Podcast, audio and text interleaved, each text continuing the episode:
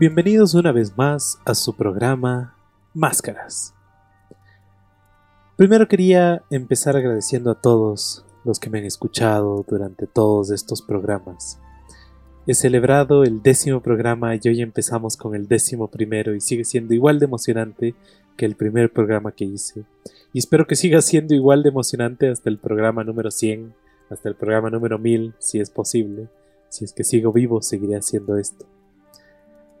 Agradecerle a la Casa de la Cultura por el espacio, a Rayuela, porque a veces necesitamos esos pequeños empujones, esos espacios que se abren en nuestra vida, que aparecen de la nada y dependen de nosotros para tomarlos y aprovecharlos al 100.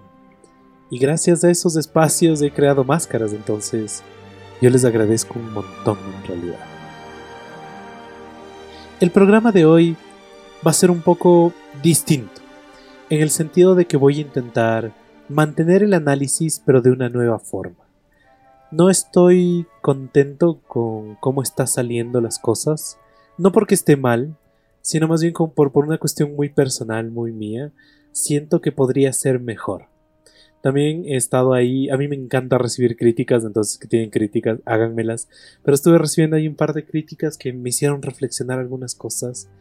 Y quería empezar a analizar personajes, mantener la estructura que hemos estado manteniendo, fusionarla un poco y más bien explorar el personaje, explorar los mundos, explorar el por qué son así, las cosas que tienen, que me parece que podría ser algo medio interesante.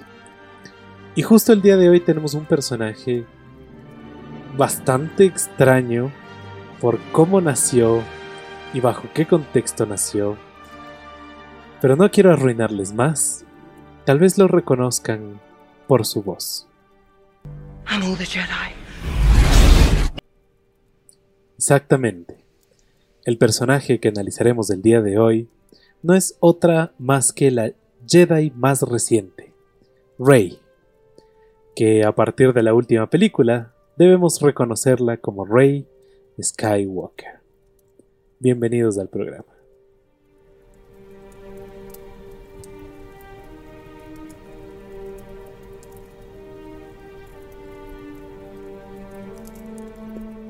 Intentaré realizar todo este episodio sin generar muchos spoilers hacia las tres nuevas películas de Star Wars el episodio 7, el episodio 8 y el episodio 9.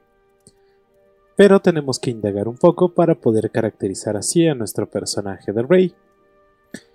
Rey es una niña que crece abandonada básicamente en un planeta desértico en donde existe un montón de basura, un montón de naves espaciales que han caído, entonces prácticamente es un planeta chatarra en donde ella aprende realmente por lo que se nota dentro de la historia, aprende a arreglar naves, aprende cuestiones tecnológicas bastante fácil y también aprende en cierto sentido a sobrevivir. No sabe bien quiénes son sus padres, no sabe bien quién, quién es ella, cuál es su historia, hasta que descubre, obviamente, que tiene estos poderes en ella, que dentro de ella yace la capacidad de un Jedi o, de una forma distinta tal vez colocarlo, nace dentro de ella la capacidad de usar la fuerza. Ahora, quizá muchos de ustedes no sean fanáticos de la saga de Star Wars o no la conozcan muy bien, y no hay ningún problema, más bien me encantaría que el programa de hoy sea una puerta para que ustedes puedan aventurarse dentro de este mundo. No voy a profundizar mucho con todo lo que tiene que ver con el mundo de Star Wars, pero vamos a topar ciertas cositas que son bastante interesantes junto con nuestro personaje. Entonces, ahorita que estamos conociéndola, empecemos a ver cada una de sus características y junto con ellas sus rasgos característicos de personaje. El primero, como siempre, es la fuerza. En este caso, obviamente, estamos hablando de la fuerza física, no de la fuerza como poder que se utiliza dentro de estas películas, dentro de esta saga como tal. En fuerza, Rey obviamente tiene una fuerza bastante pequeña, es una fuerza menor, es una chica joven que se nota que es más bien ágil, que es más bien una persona con un montón de rapidez, de agilidad en sus manos, en sus movimientos, en cómo se la ve. No tiene realmente mucha musculatura, entonces no podemos realmente colocarla en un stat de fuerza muy alto. Pero ahí habría que ver cómo se dobla un poco la regla, porque en cambio el uso del poder de la fuerza le entrega obviamente una capacidad de carga, de empujar, de, de alar, cosas increíblemente pesadas. Entonces, tal vez colocamos a la fuerza como un algo extra especial, pero como personaje, como persona, realmente es una persona que no tiene una fuerza muy poderosa, por lo tanto, sería casi llegando a lo normal. De ahí viene su destreza, que es yo diría uno de los stats en donde más destaca. Rey, a pesar de que la conocemos ya bastante crecida, ya bastante adulta, nos demuestra rápidamente que es muy habilidosa. La vemos metiéndose dentro de distintas estructuras de chatarra para poder extraer piezas, para poder venderlas y comer de alguna forma. Pero vemos dentro de este proceso que es increíblemente hábil. Salta, corre, escala, baja por rapel, la vemos a lo largo del desierto. Y vemos en esas características también la cantidad de reflejos que tiene. Todo esto después la va a ayudar un montón, obviamente, durante su entrenamiento Jedi y todo lo demás, pero de por sí es una persona con una destreza admirable, yo diría incluso bastante alta. La vemos desde un principio cargando una de sus armas características, que es un bastón como tal, lo que se conocería como un quarterstaff, básicamente, con el cual pelea, lo cual también después va a llevar a su, a su estilo de sable de láser que va a utilizar durante las películas. De ahí viene una cosa muy interesante que es su inteligencia. Rey realmente es inteligente, es bastante inteligente, incluso se la reconoce a lo largo de la película por ser una piloto bastante extraordinaria, por conocer de tecnología, poder reparar cosas, entonces vemos que en inteligencia como tal es muy inteligente. Fuera de cómo fue criada, fuera de dónde fue criada, realmente obtuvo un montón de piezas para lograr como que escalar dentro de la inteligencia, lograr superar rasgos de inteligencia como tal. Y justo a lo largo de estas tres películas vamos a ver también cómo evoluciona esa inteligencia. Porque tiene que cambiar, tiene que adaptarse a este nuevo ser que está transformándose dentro del personaje como tal. De ahí tenemos nuestro querido stat de la Constitución. En Constitución, Rey no es por nada, pero sí diría que tiene una constitución bastante alta. Creció en un planeta de chatarra, que es un planeta desértico, con un montón de calor, con un montón de, problemas como tal. Eh, se nota que dentro de su vida no siempre come mucho o no siempre come bien las mejores delicias de su planeta, para nada. Más bien se ve que come lo justo, ¿no? Que apenas le alcanzan las cosas. Entonces, todo ese tipo de cosas también desarrollan tu constitución como tal, tu vitalidad, tu fuerza, tu, eh, tu cuerpo como tal está desarrollado dentro de esa constitución. Ahí tenemos de repente el stat que aparece, que es el de la sabiduría, que tal vez ahí se empieza a volver un poco complicado. Por una simple razón. Rey, cuando recién es introducida a nosotros como espectadores, es una persona nada sabia. Realmente no tiene casi nada de sabiduría. Y a lo largo de la película más bien vamos a ver cómo le cuesta muchísimo encontrar ese camino. Aquí me encantaría hacer como un paréntesis hermoso para también poder explicar ciertas cosas del personaje que me parecen bellísimas. A mí, voy a empezar desde aquí, a mí realmente sí me gustó mucho la, nueva trilogía, la he visto unas cuantas veces, hay cosas que no, Hay cosas que no me cuadran, hay cosas que sí, cosas que tal vez se jalaron el rato de escribir la historia como tal, de mantener una secuencia. Por ahí hubo un montón de problemas con directores que entraban, que salían, que cambiaban cosas, que ponían cosas. Entonces, también hay que ver que son películas hijas de sus circunstancias como tal, pero fuera de eso a mí me, me gustan muchísimo. Y la verdad desde que apareció el episodio 7, Rey me parecía un personaje muy interesante, que tal vez después se desarrolló de, de muchas formas, pero me parecía genial, porque no es la primera vez que vemos un Jedi que se entrena en una edad no propicia, ya bastante adulto en realidad, pero que carga dentro de ella un montón de poder, carga dentro de ella eh, un montón de cosas que ni ella conoce que tiene. Y es súper interesante porque este es el llamado a la aventura, ¿no es cierto?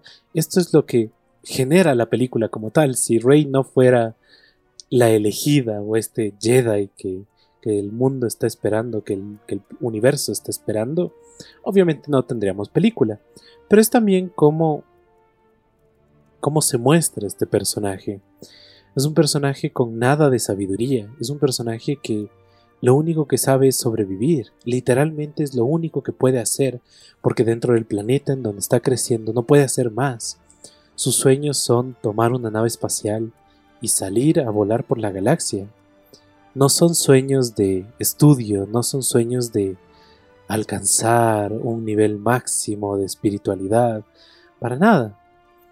Y eso es muy interesante dentro de una película como Star Wars, que nos ha acostumbrado muchísimo a tener temas mucho más filosóficos, a veces mucho más profundos, la cuestión del bien y el mal, esta pelea perpetua, las cuestiones de la sabiduría, de la meditación, de los poderes que te pueden otorgar tus sentimientos, desde la calma hasta la furia, cómo todo esto modifica tu ser y modifica las cosas que haces, cómo tu pensamiento puede transformarse netamente por ciertas condiciones o ciertos sentidos que tú mismo le estás dando a tu vida.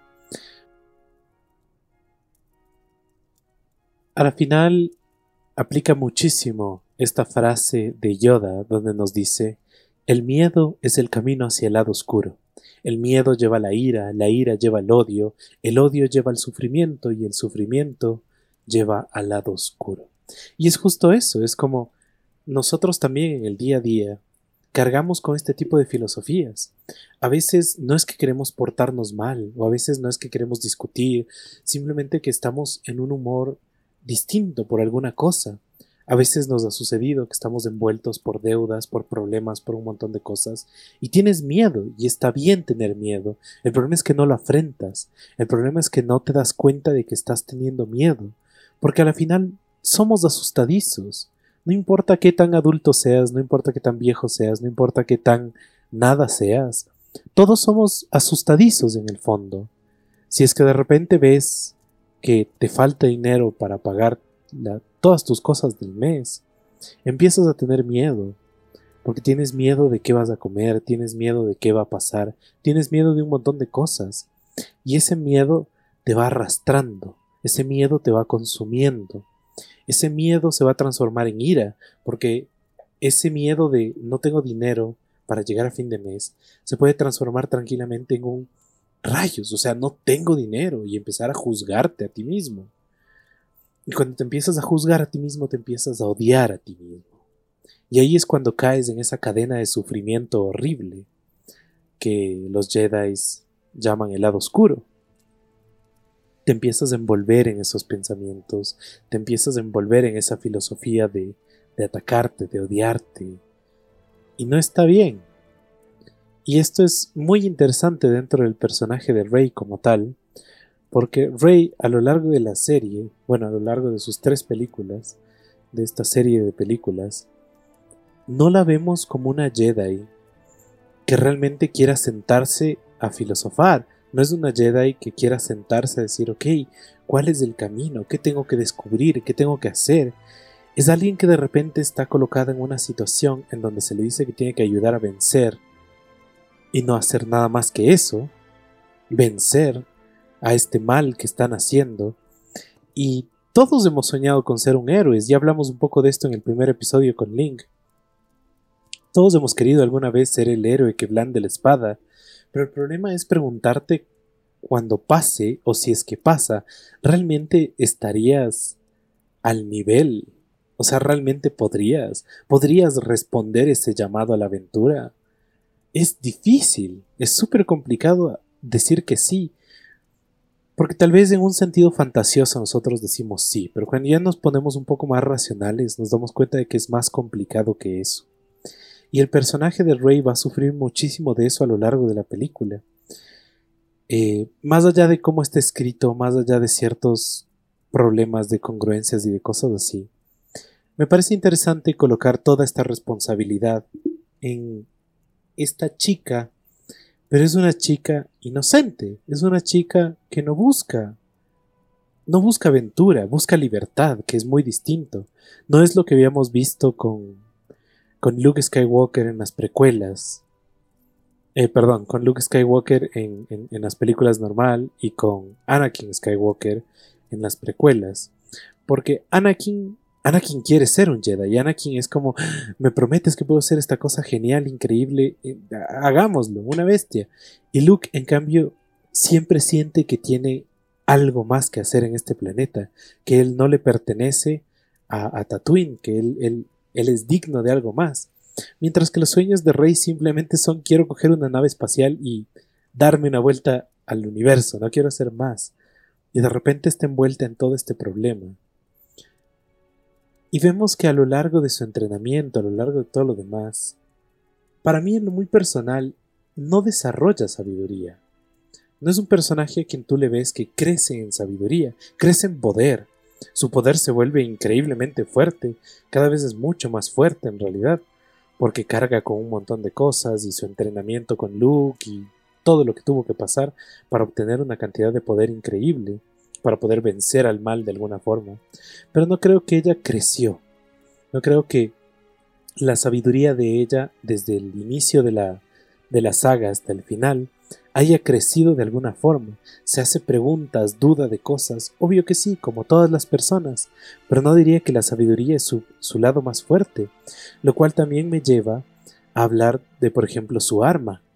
Su arma a mí me parece súper interesante que los bueno, los escritores, las personas que diseñaron las películas nuevas, le hayan otorgado al final de las películas un sable amarillo. A mí, a mí me encantó, ese detalle me parece tan sutil, pero me parece tan genial, me parece tan hermoso, porque dentro de las películas de Star Wars, el color del sable de luz siempre ha sido algo para, para reflexionar dentro de quién lo está utilizando, dentro de qué Jedi lo está usando porque el sable de luz no es simplemente el arma de, estos espadachines mágicos del espacio, ¿no? Realmente es, es un arma que está conectados a ellos, es un arma que se vuelve tuya. Por eso me encanta durante toda la, la, última saga, todo esto del sable de Luke y el sable de Luke y el sable de Luke. Y al final ella tiene que hacer su propio sable porque ya deja atrás todo eso, deja atrás esa historia que no es de ella. Y es genial saber que el sable láser como tal toma el color netamente del poseedor del arma, o sea, de, de quién lo está creando. El cristal brilla del color de esa persona. Brilla para demostrar algo, para demostrar alguna cosa. Por eso mismo los, los, los tienen el sable rojo, porque se han desconectado tanto de, esa espiritualidad de los cristales que tienen que obligarle al cristal a unirse a ellos y lo hacen sangrar y por eso el cristal se hace rojo. Es toda una filosofía súper interesante que pueden investigarla un poco más, pueden leerla un poco más. Pero cada color significa una cosa. Tú tienes los sables azules que son más bien de lucha, de valentía, lo utilizan más los caballeros Jedi que están en misiones, que están haciendo cosas los sables verdes que en cambio son de sabiduría, de armonía, y por eso lo ves a Yoda y ves a un montón de personas del consejo, a Qui-Gon Jinn, del consejo Jedi, personas que buscan esa sabiduría, que buscan crecer en la fuerza, no en el sentido del poder, sino de entenderla como tal. Y tienes todos estos sentidos de los colores y de por qué cada color es como es. Y de repente le entregas al personaje del rey, que es un personaje que creció mucho en poder y que le podrías haber dado un sable azul para demostrar su valentía y su coraje y el hecho de que es una caballero, es una peleadora. Un verde no le podrías haber entregado porque ella en todo el tiempo, hasta teniendo los libros originales de los Jedi en sus manos, no tuvo esa búsqueda de, de sabiduría como tal, y más bien le dieron un sable amarillo. ¿Y qué es el sable amarillo como tal? Les voy a decir, después de escuchar esta bella canción, conocida como la canción de Rey o la sonata de Rey, compuesta para la película.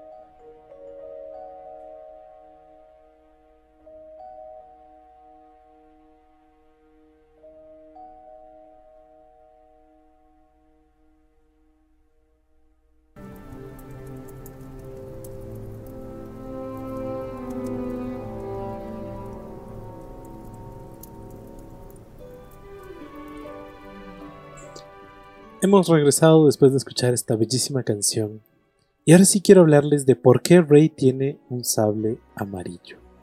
El sable amarillo adquiere el espíritu de aquellos que son protectores, aquellos que cuidan, aquellos que resguardan. No es alguien que busca sabiduría, no es alguien que pelea por ganar o por poder. Es alguien que va a dedicar su vida a proteger algo a cuidar de algo, a ser el guardián de una cosa, y convirtiéndose ella en la última persona dentro de este universo, en realmente tener el conocimiento de la fuerza, entregarle simbólicamente algo tan bonito como un sable amarillo, me parece que es una cuestión simbólica mucho más grande, mucho más hermosa, porque te están diciendo, mira este personaje que a lo largo de la serie no creció en sabiduría, no creció en inteligencia, creció en poder, pero en nada más. Pero entendió qué, qué tiene que hacer, entendió cuál es su lugar. Su lugar tal vez no es la búsqueda de la sabiduría, pero su lugar es cuidar de estos tesoros, cuidar de la tradición Jedi, cuidar de toda esta cultura que está ahora en sus manos. Y también por eso me parece súper precioso que al final ella misma se llame y se coloque el título de Skywalker. Por todo lo que representa, por su color de sable, por lo que ella es y en lo que se ha convertido, y porque nos deja abierto también el hecho de que, convirtiéndose en una guardián, simplemente está esperando a que alguien llegue a, llegue a recoger ese, conocimiento, a que, a que lo esparza, como alguna vez pasó. Entonces a mí me parece bellísimo que le hayan entregado ese sable tan tan hermoso al final de la película, que es un detalle súper pequeño, tal vez para fans un poco más locos como yo, que se saben todas este tipo de cosas, pero que cuando los conoces, la película tal vez adquiere un ritmo diferente o adquiere un poco, no sé, como un tono extra por encima de todo lo demás. A la final cada uno tiene que saber si le gusta o no, si es que le pareció buena o mala, pero también hay que calificar las cosas. Cuando hacen cosas bien, hacen bien y no hay como negarlas. Entonces, me parece que cositas así fueron bastante geniales. Principalmente porque le dan una capa nueva, una capa más amplia al personaje del Rey como tal. Y por último tenemos la característica neta de su carisma. El carisma del Rey no es muy bueno en realidad, no tiene mucho carisma como tal. Más bien a veces vemos que tiene un carisma un poco como negativo en cierto sentido, no se le hace fácil hacer amigos, hace más fácil amistad con un robot que con una persona, que con otras personas de la rebelión como tal, tiene problemas para comunicarse, porque obviamente es una niña botada, es una niña que fue abandonada por sus padres en un desierto, entonces tiene muchos conflictos personales, eh, tiene problemas para llegar a las personas, tiene problemas para conectar con otros. Y esto se ve también a lo largo de la serie, es como las películas intentan mostrar una Rey que es como alejada de todos, pero ahí también tienen ciertos líos porque también quieren involucrarle en ciertas relaciones que tal vez estén un poquito de más. Pero me parece que ahí podrían haber explorado mucho más de este personaje, de haberla hecho realmente un ser un poco como apartado de todos los demás. Porque ahí también hubiesen reforzado a lo largo de, estas tres películas mucho más de esa fuerza de, de una Jedi guardián, ¿no es cierto? No tengo carisma, no tengo por qué. No estoy en medio de un consejo revisando cuáles son las mejores técnicas para encontrar la espiritualidad de la fuerza. Tampoco estoy rodeado de mis compañeros Jedi en medio de una batalla para ser una caballero como tal. Soy un guardián. Yo estoy aquí para guardar las cosas, para proteger las cosas. No estoy aquí para hablarte de las cosas. No estoy aquí para utilizar las cosas. Estoy aquí para cuidarlas. Entonces, por ahí me parece también muy interesante esa cuestión. Y el personaje de Rey y la mayoría de personajes en estas películas sufren mucho esos cambios de guion, sufren mucho esos cambios de director, pero no puedo evitar ver por encima de todos esos cambios y darme cuenta de que había un montón de cosas valiosas. Ahora, con esto acabamos nuestro segmento del personaje. Si se dieron cuenta está como un poco más mezcladito las cosas. Quiero ver si es que por ahí me funciona un poco mejor para fluir de una manera mejor también, para poder convertir esto en una conversación con ustedes más que en un diálogo, un monólogo tan, tan estricto, ¿no es cierto?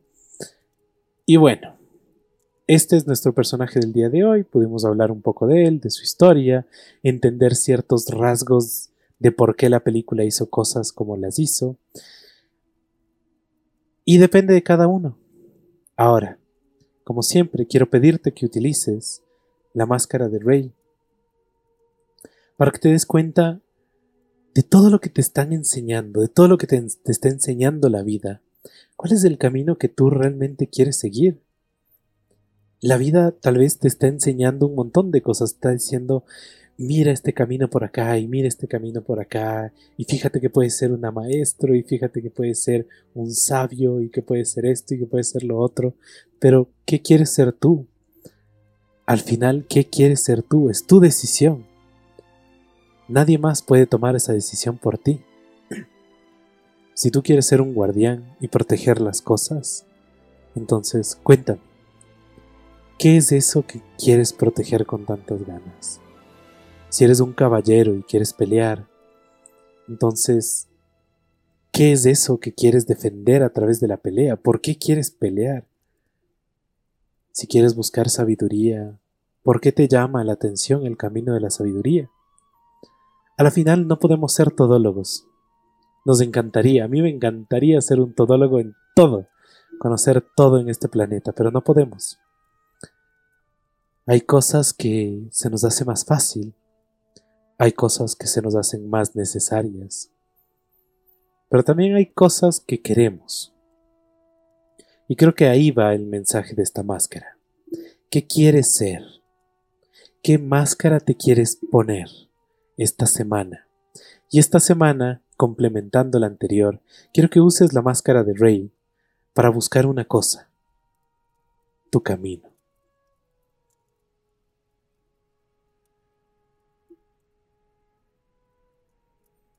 Y utilizando esta máscara, vamos a pasar a nuestro segmento de creación colectiva, en donde estamos explorando esta vida súper interesante de nuestro nuevo personajillo, que es el robot TOD-01, también conocido como Toddy, de quien quiero explorar algunas cosas un poco interesantes, quiero ir cómo llegar a ciertos consensos con ustedes, hoy les daré ciertas preguntas, obviamente, pero voy a necesitar mucho de ustedes en realidad durante esta historia. No quiero dejarles a más de espera, entonces tengamos nada más ahorita un pequeño corte musical en donde escucharemos una hermosa pieza de Star Wars que todos la vamos a reconocer, porque esta es la balada más hermosa que se han compuesto para los Jedi. Escuchémosla y regresemos inmediatamente a nuestra historia colectiva.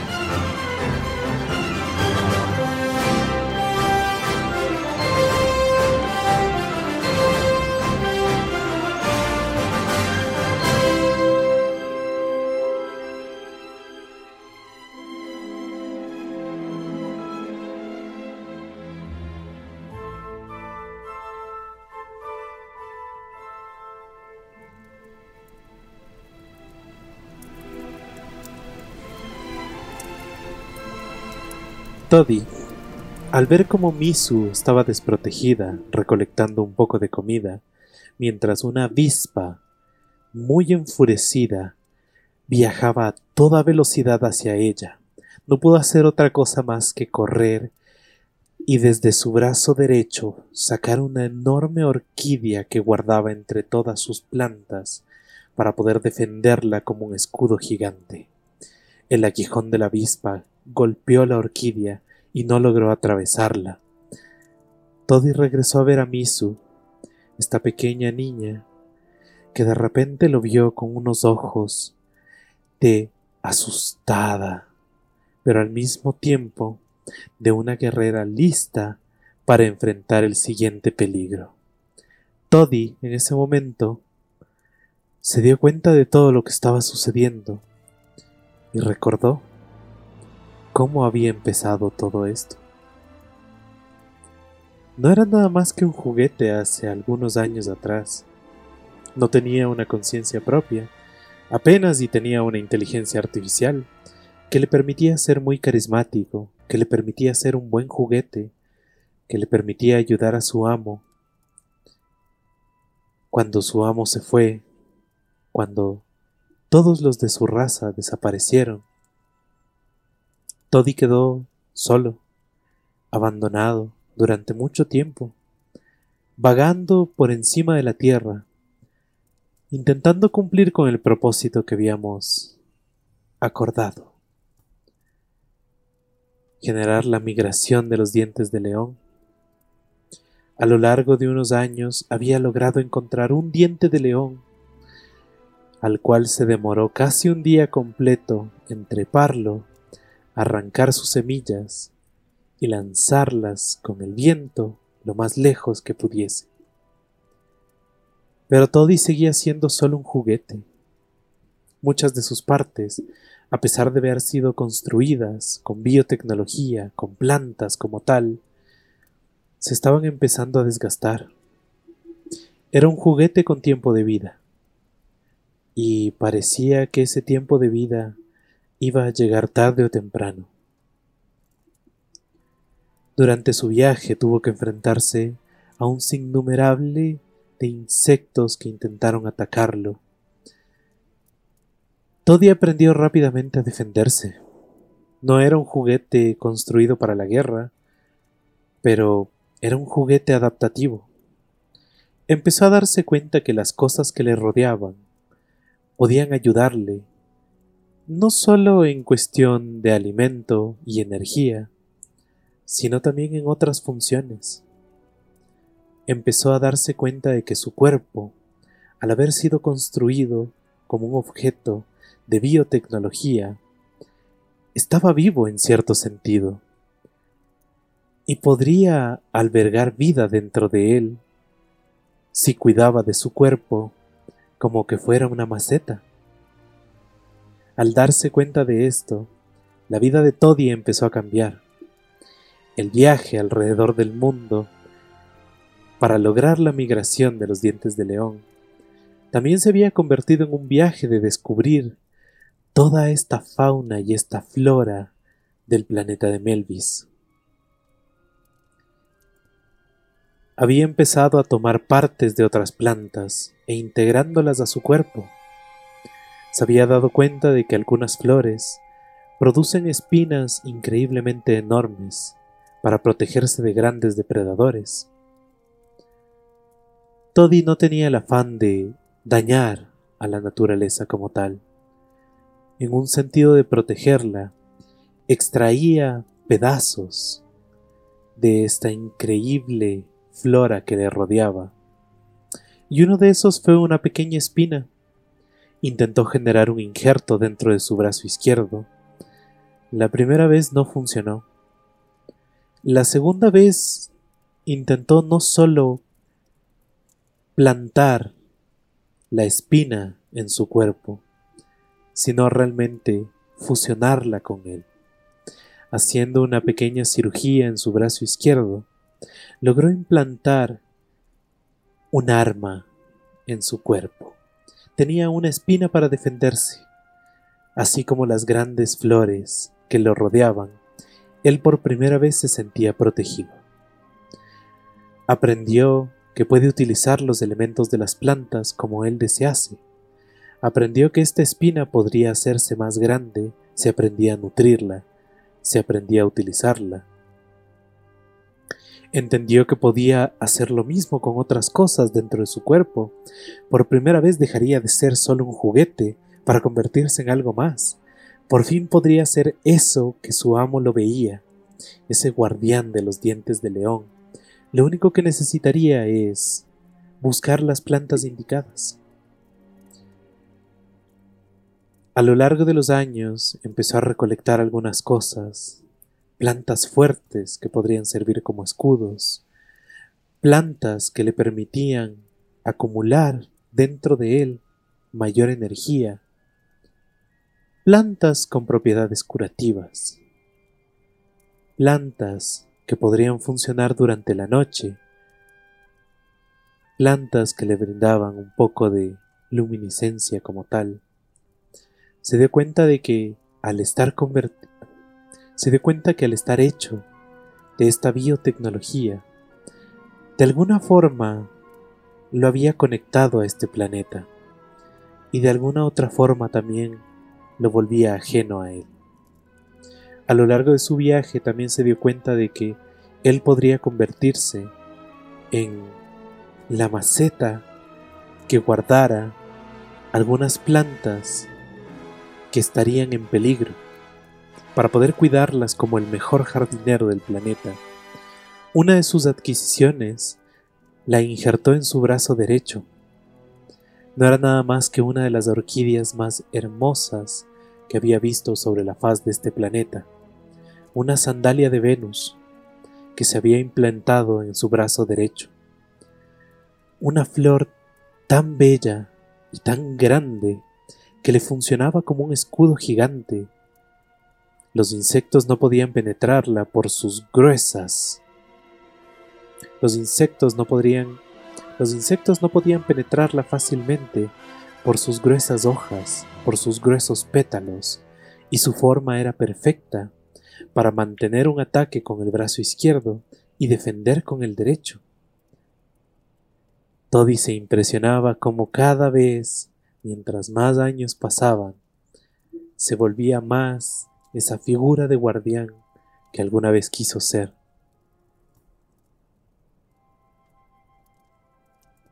Pero su cuerpo no es eterno. Su cuerpo seguía siendo tecnología y a pesar de ahora estar y a pesar de ahora estar conectado con esta naturaleza de tal forma, sentía como cada vez sus partes robóticas se iban haciendo cada vez más viejas, iba perdiendo potencia, se había desconectado de aquella red que alguna vez estuvo dentro de su cabeza que le daba acceso a un conocimiento increíble y hoy por hoy solo tiene la inteligencia que ha recolectado durante estos años. Hay sistemas en él que están fallando. Se está convirtiendo en un guerrero de las plantas, en un real soldado de flores. Pero al mismo tiempo su vida está llegando hasta el fin. Toddy había decidido una noche descansar en medio de un en medio de un arbusto de rosas gigantes. Sabía que ahí estaba protegido.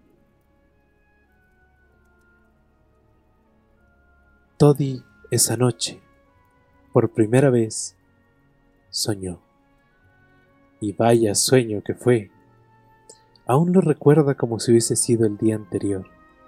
No, aún lo recuerda como si el sueño estuviera pasando aún.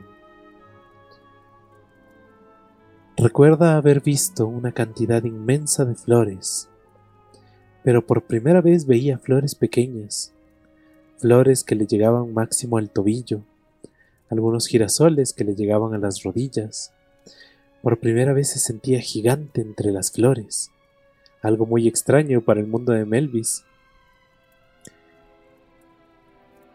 Toddy soñó que caminaba por este campo de flores, que cada vez se hacía más extenso, que cada vez se hacía más hermoso, con tantas flores distintas que jamás había visto en su vida, colores increíbles, formas increíbles, olores increíbles.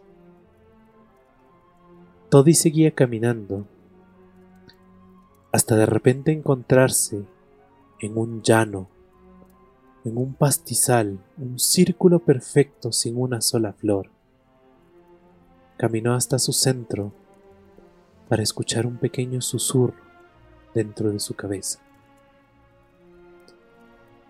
Te crees caballero de las flores, pero fuiste creado por las manos de quien destruyó este planeta. Toddy no sabía quién estaba hablando.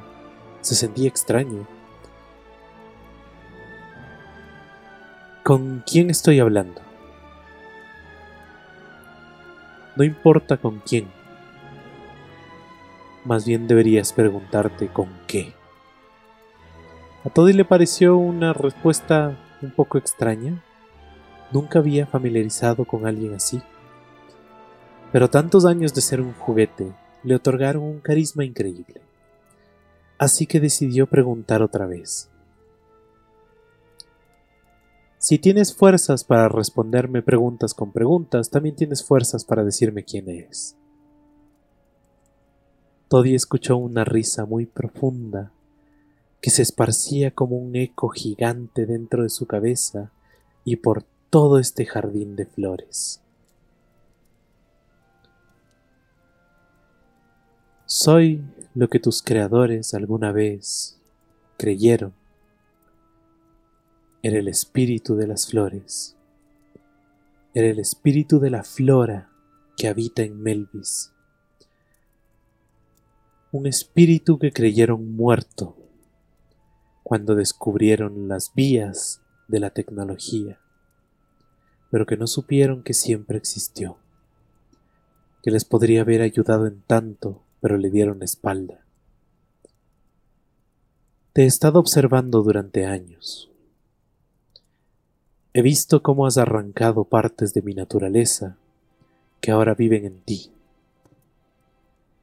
Toddy se sintió un poco extraño con ese argumento, se colocó un poco a la defensiva, cruzó sus brazos y esperó para ver qué más tenía que decir esta voz. No lo tomes a mal. No te estoy reclamando por haber cortado esas flores. A la final, les has dado un nuevo hogar en ti. Están vivas. Puedo sentirlas dentro de ti.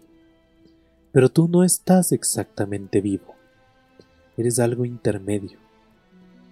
Fuiste creado como un juguete y ahora te comportas como un ser. ¿Qué buscas en este mundo? Toddy pensó por un segundo, recordó su vida como un juguete normal y su vida durante los últimos años como este caballero de las flores. Sonrió un poco regresó a ver todo ese campo de flores y le dijo a la voz, yo busco esto, lo que tú tienes, y yo no. Un inmenso campo de flores. Pero aunque alargue mi vista en todo este campo, no veo un solo diente de león. Y eso es triste para mí porque tengo una misión en este mundo. No sé si lo has visto, ya lo logré con uno y voy en la búsqueda de los demás. Pero estoy buscando dientes de león para salvarlos de su extinción. Quiero que el mundo vuelva a ver esas enormes flores amarillas, como un faro de esperanza casi, para entender de que no todo está perdido Entiendo que este es un mundo destruido por quienes lo habitaron antes. Lo he visto a lo largo de estos años. He caminado por antiguos edificios que están rotos, no porque la naturaleza los ha roto, sino porque entre ellos los rompieron. He caminado por lugares en donde he visto que las plantas mueren porque el aire es irrespirable, porque el agua es completamente tóxica. Y de no ser porque no soy tan naturaleza, dudo que hubiese sobrevivido ese viaje. Pero hoy estoy aquí, en búsqueda de estas plantas, como esta sandalia de Venus que ahora vive en mí en lugar de estar extinta, como los dientes de león que busco para que puedan extenderse a lo largo de Melvis.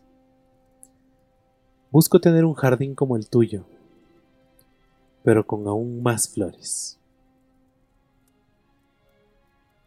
La voz se quedó un minuto en silencio, para luego simplemente dar una pequeña risotada. Si tú te has puesto el nombre del Caballero de las Flores, entonces yo te otorgaré lo que tanto quieres. Toddy se dio cuenta cómo de repente todas las flores que lo rodeaban en su sueño empezaron a crecer, empezaron a rodearlo, empezaron a cubrirlo por completo, y sintió como de repente un pequeño calor, un pequeño sentido entró en él. Las flores volvieron a las flores volvieron a agruparse afuera de este círculo y a volverse otra vez pequeñas. Te he dado la bendición de Melvis.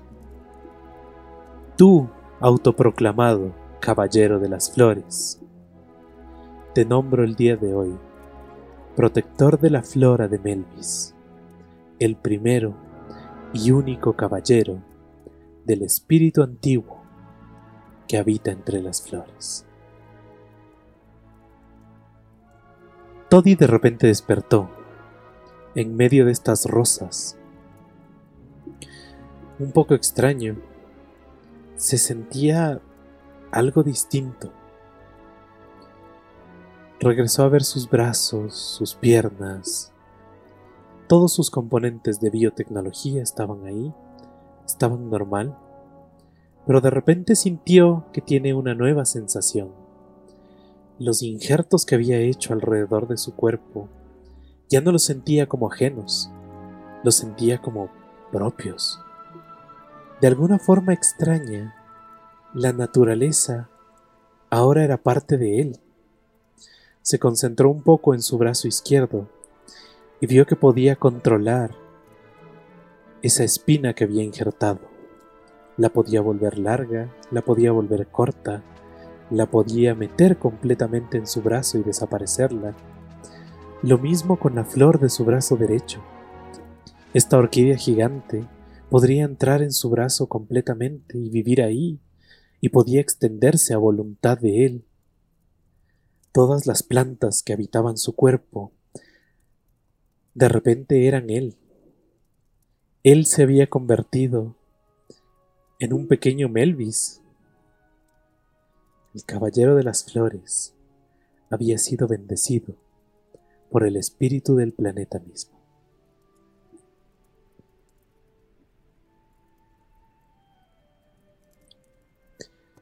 Hoy exploramos un poco más de quién es Toddy dentro de nuestra historia colectiva. Y me parece muy interesante, ¿no? Cada vez vamos aprendiendo un poco más de él. Fue un juguete, Ahora fue bendecido por el planeta mismo para cumplir con sus metas, con sus objetivos. Se ha convertido en un paladín de este mundo, tan extraño pero tan hermoso. Esta semana quiero hacerles varias preguntas. Si se dieron cuenta al inicio de la historia, introduje un pequeño personaje, que su nombre es Misu, una pequeña niña. Quiero que Toddy no viaje solo siempre. Quiero que se encuentre con personas. He diseñado a Misu para que sea su primer acompañante, pero quiero que Toddy tenga más compañía. Quisiera darle un... por lo menos uno o dos compañeros más. Pero no quiero yo crear esos compañeros. Quiero que ustedes se imaginen el mundo de Melvis. Un mundo en donde estos seres que antes lo habitaban casi como los humanos, lo dañaron por completo.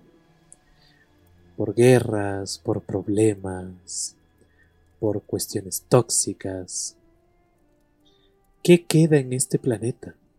Toddy era un juguete que sobrevivió, el único en su clase, ahora proclamado Caballero de las Flores. Se encontró con esta pequeña niña de la quien vamos a hablar un poco en el próximo programa. Pero quiero que me cuenten quiénes son estas otras dos figuras fantasmales que van a acompañar a Melvis.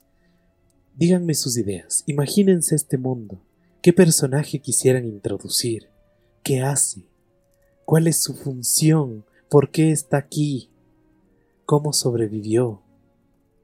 ¿O es una raza completamente nueva que ha nacido de todo esto? Y estamos explorando fantasía, así que disfrútenla. Quieren que sea una planta carnívora que adquirió inteligencia, quieren que sea una raza de elfos que empezó a crearse a, partir de la naturaleza, quieren que sea, yo qué sé, una persona que sobrevivió y por culpa de la radiación obtuvo poderes mágicos, no lo sé. Tienen toda su imaginación para explorar esto. Yo ya exploré este mundo y les voy a contar muchísimo más de él. Y lo vamos a explorar junto con Toddy y Misu y sus otros dos compañeros. Pero quiero que esos dos compañeros nazcan de ustedes. Ya les voy a hacer las preguntas respectivas en mis redes sociales, pero les voy adelantando desde aquí, para que ya vayan pensando. Eso básicamente es todo por el día de hoy en nuestro hermoso programa de máscaras. No me queda otra cosa más que decirles, espero que estén pasando unos hermosos días. Y más que nada, siempre recuerden usar su mejor máscara. Hasta la próxima.